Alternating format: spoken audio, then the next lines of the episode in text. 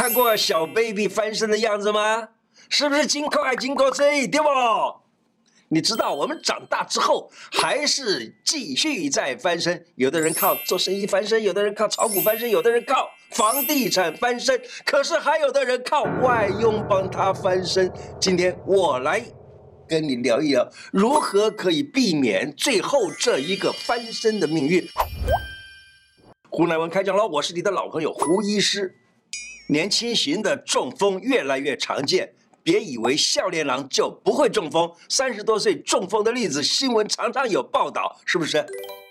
及时救命，一招辨别脑中风。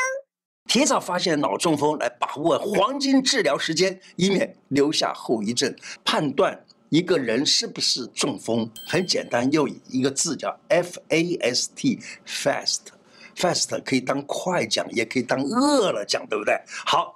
那这个 fast 这个字儿呢？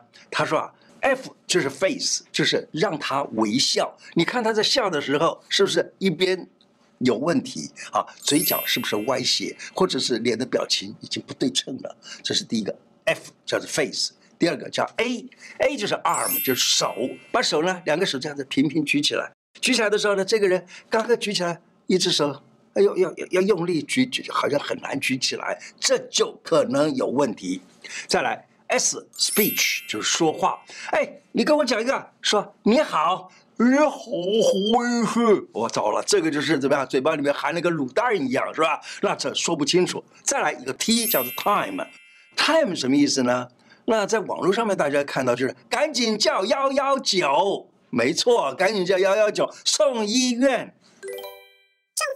前兆，小腿酸重麻。中风其实是有前兆的。来，我们读一读杨继洲先生所写的《针灸大成》里头讲了这么一段话。杨继洲啊，他是家传的这个经验呢。他说，还没有中风之前一两个月到三四个月之前呢，就会发现到足胫上发酸重麻，就是说在足胫，足胫就是小腿啊。最前面的一根骨头就叫做足胫，在这个足胫上面呢，会发酸啊、重啊、麻呀，然后呢，发生了以后，好久好久才解开来。那么他说，这是将要中风之后，也就是快要得中风了。于是呢，便宜急救三里绝骨四处，就是说，赶紧的要在三里穴两个三里穴，绝骨两个绝骨穴，一共是四个啊。他说。便宜急灸三里绝骨四处各三壮，就是用艾灸呢灸三壮，要先灸三里，后灸绝骨啊，一定要记得啊！艾灸的时候一定是从上往下灸，绝不要从下往上，要不然的话呢会造成更多的问题啊！灸完了以后啊，赶快用生姜、薄荷、桃叶、柳叶这四味药煎汤。然后拿那个汤呢来淋洗这个刚刚灸过的这一块区域，那么这样子的话呢，可以使那个呃风气啊从窗口就出去了。呃，假如说是在春夏交的时候、夏秋交的时候，也来灸一灸，常让这两个地方有灸疮，那是最棒。其实这意思就是说，假如你常常在这个地方灸了的话呢，什么高血压的、什么糖尿病等等这些老人病就不容易发生，就这个意思。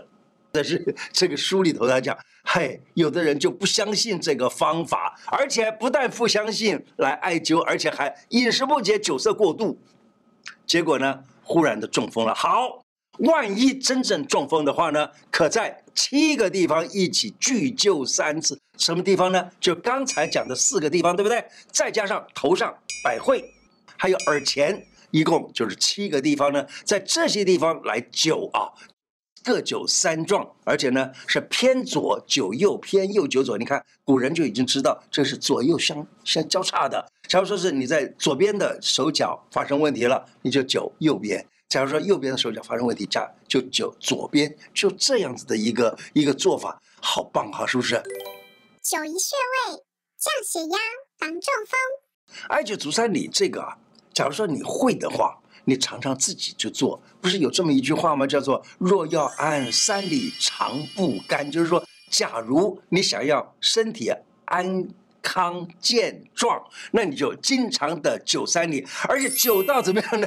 呵，你要灸到像是有窗有雪有浓有水，哎，我告诉你，这样才是最好。这样子的话呢，就可以降低了啊，就会让你的血压也降下来了。可是现在西医就说，那这样子的话都是在发炎，发炎就不好，这是他们讲的啊。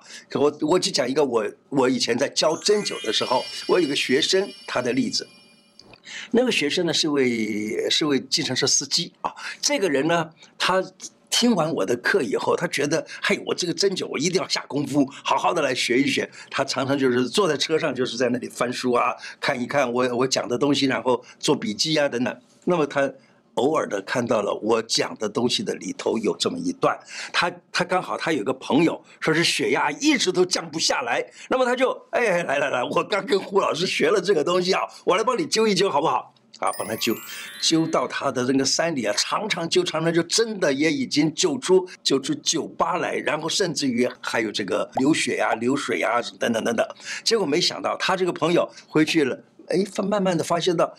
一量血压都是正常的，血压也不高了。由此可见，足三里它对于老年人，尤其是你家里的经常喝酒那种老年人啊，有帮助，让他呢就不会高血压或者突然的脑中风了。而且三里穴大家也知道，它是胃经的穴道，所以它对肠胃非常的好。那么在古时候的书里头就讲，它可以温肠胃、温脾胃。一汤药防二度中风。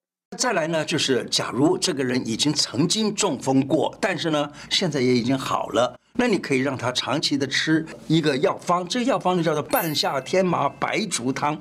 这个方啊，其实有的时候，当你的脑里面血液循环不够好，或者说甚至于这个人呢，他有血压太低的现象，你知道吗？下午的时间常常都会觉得好像。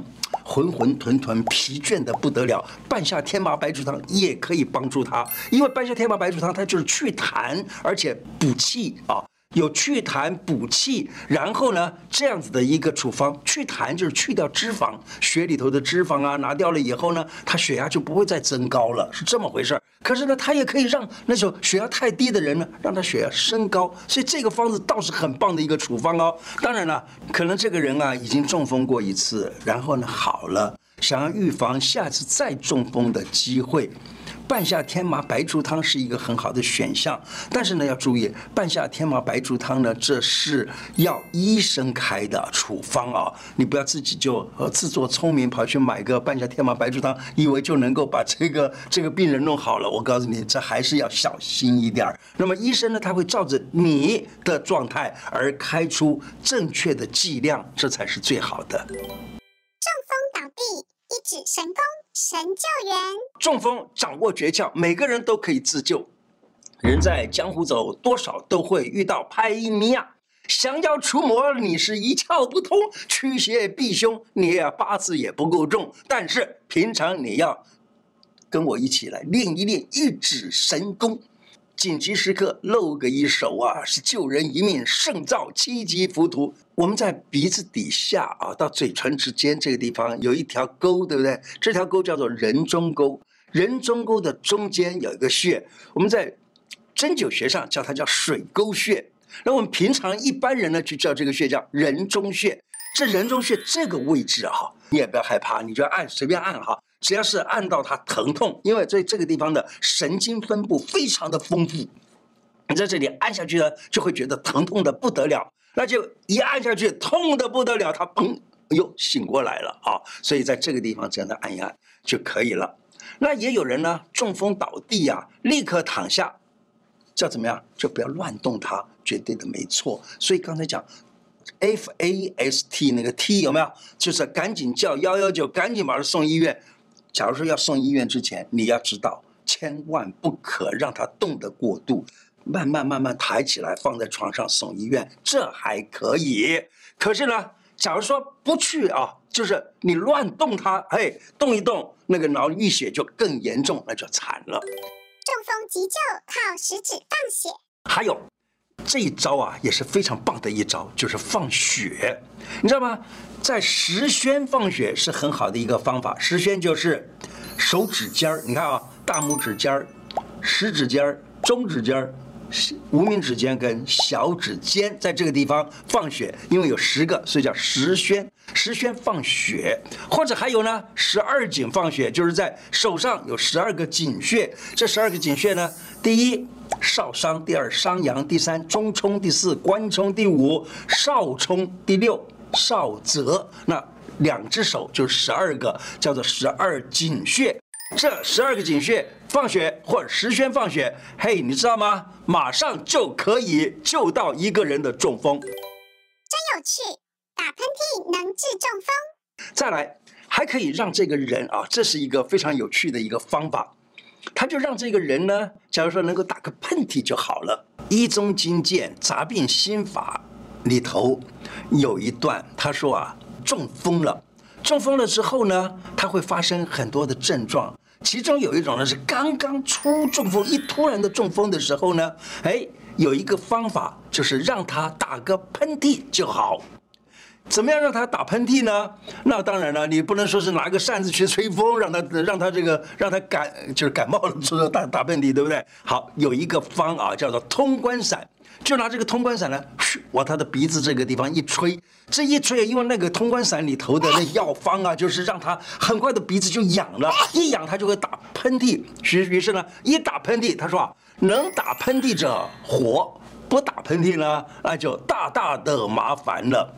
所以你可以在这个时候来让他打喷嚏。但是你说，哎，我到哪里去找这个通关散呢？没关系，我教你一招。你拿一个卫生纸，或者拿一个这个呃毛笔啊，或者是只要是毛毛茸茸的，能够碰到他鼻子，能够让他打喷嚏的就可以了。那么这样子呢，也可以让他立刻活起来。今天的内容就说到这里。喜欢我的节目吗？如果喜欢，记得按订阅，并且加上小铃铛。另外，欢迎大家加入我的脸书、IG 频道跟 Podcast 频道。谢谢大家，拜拜。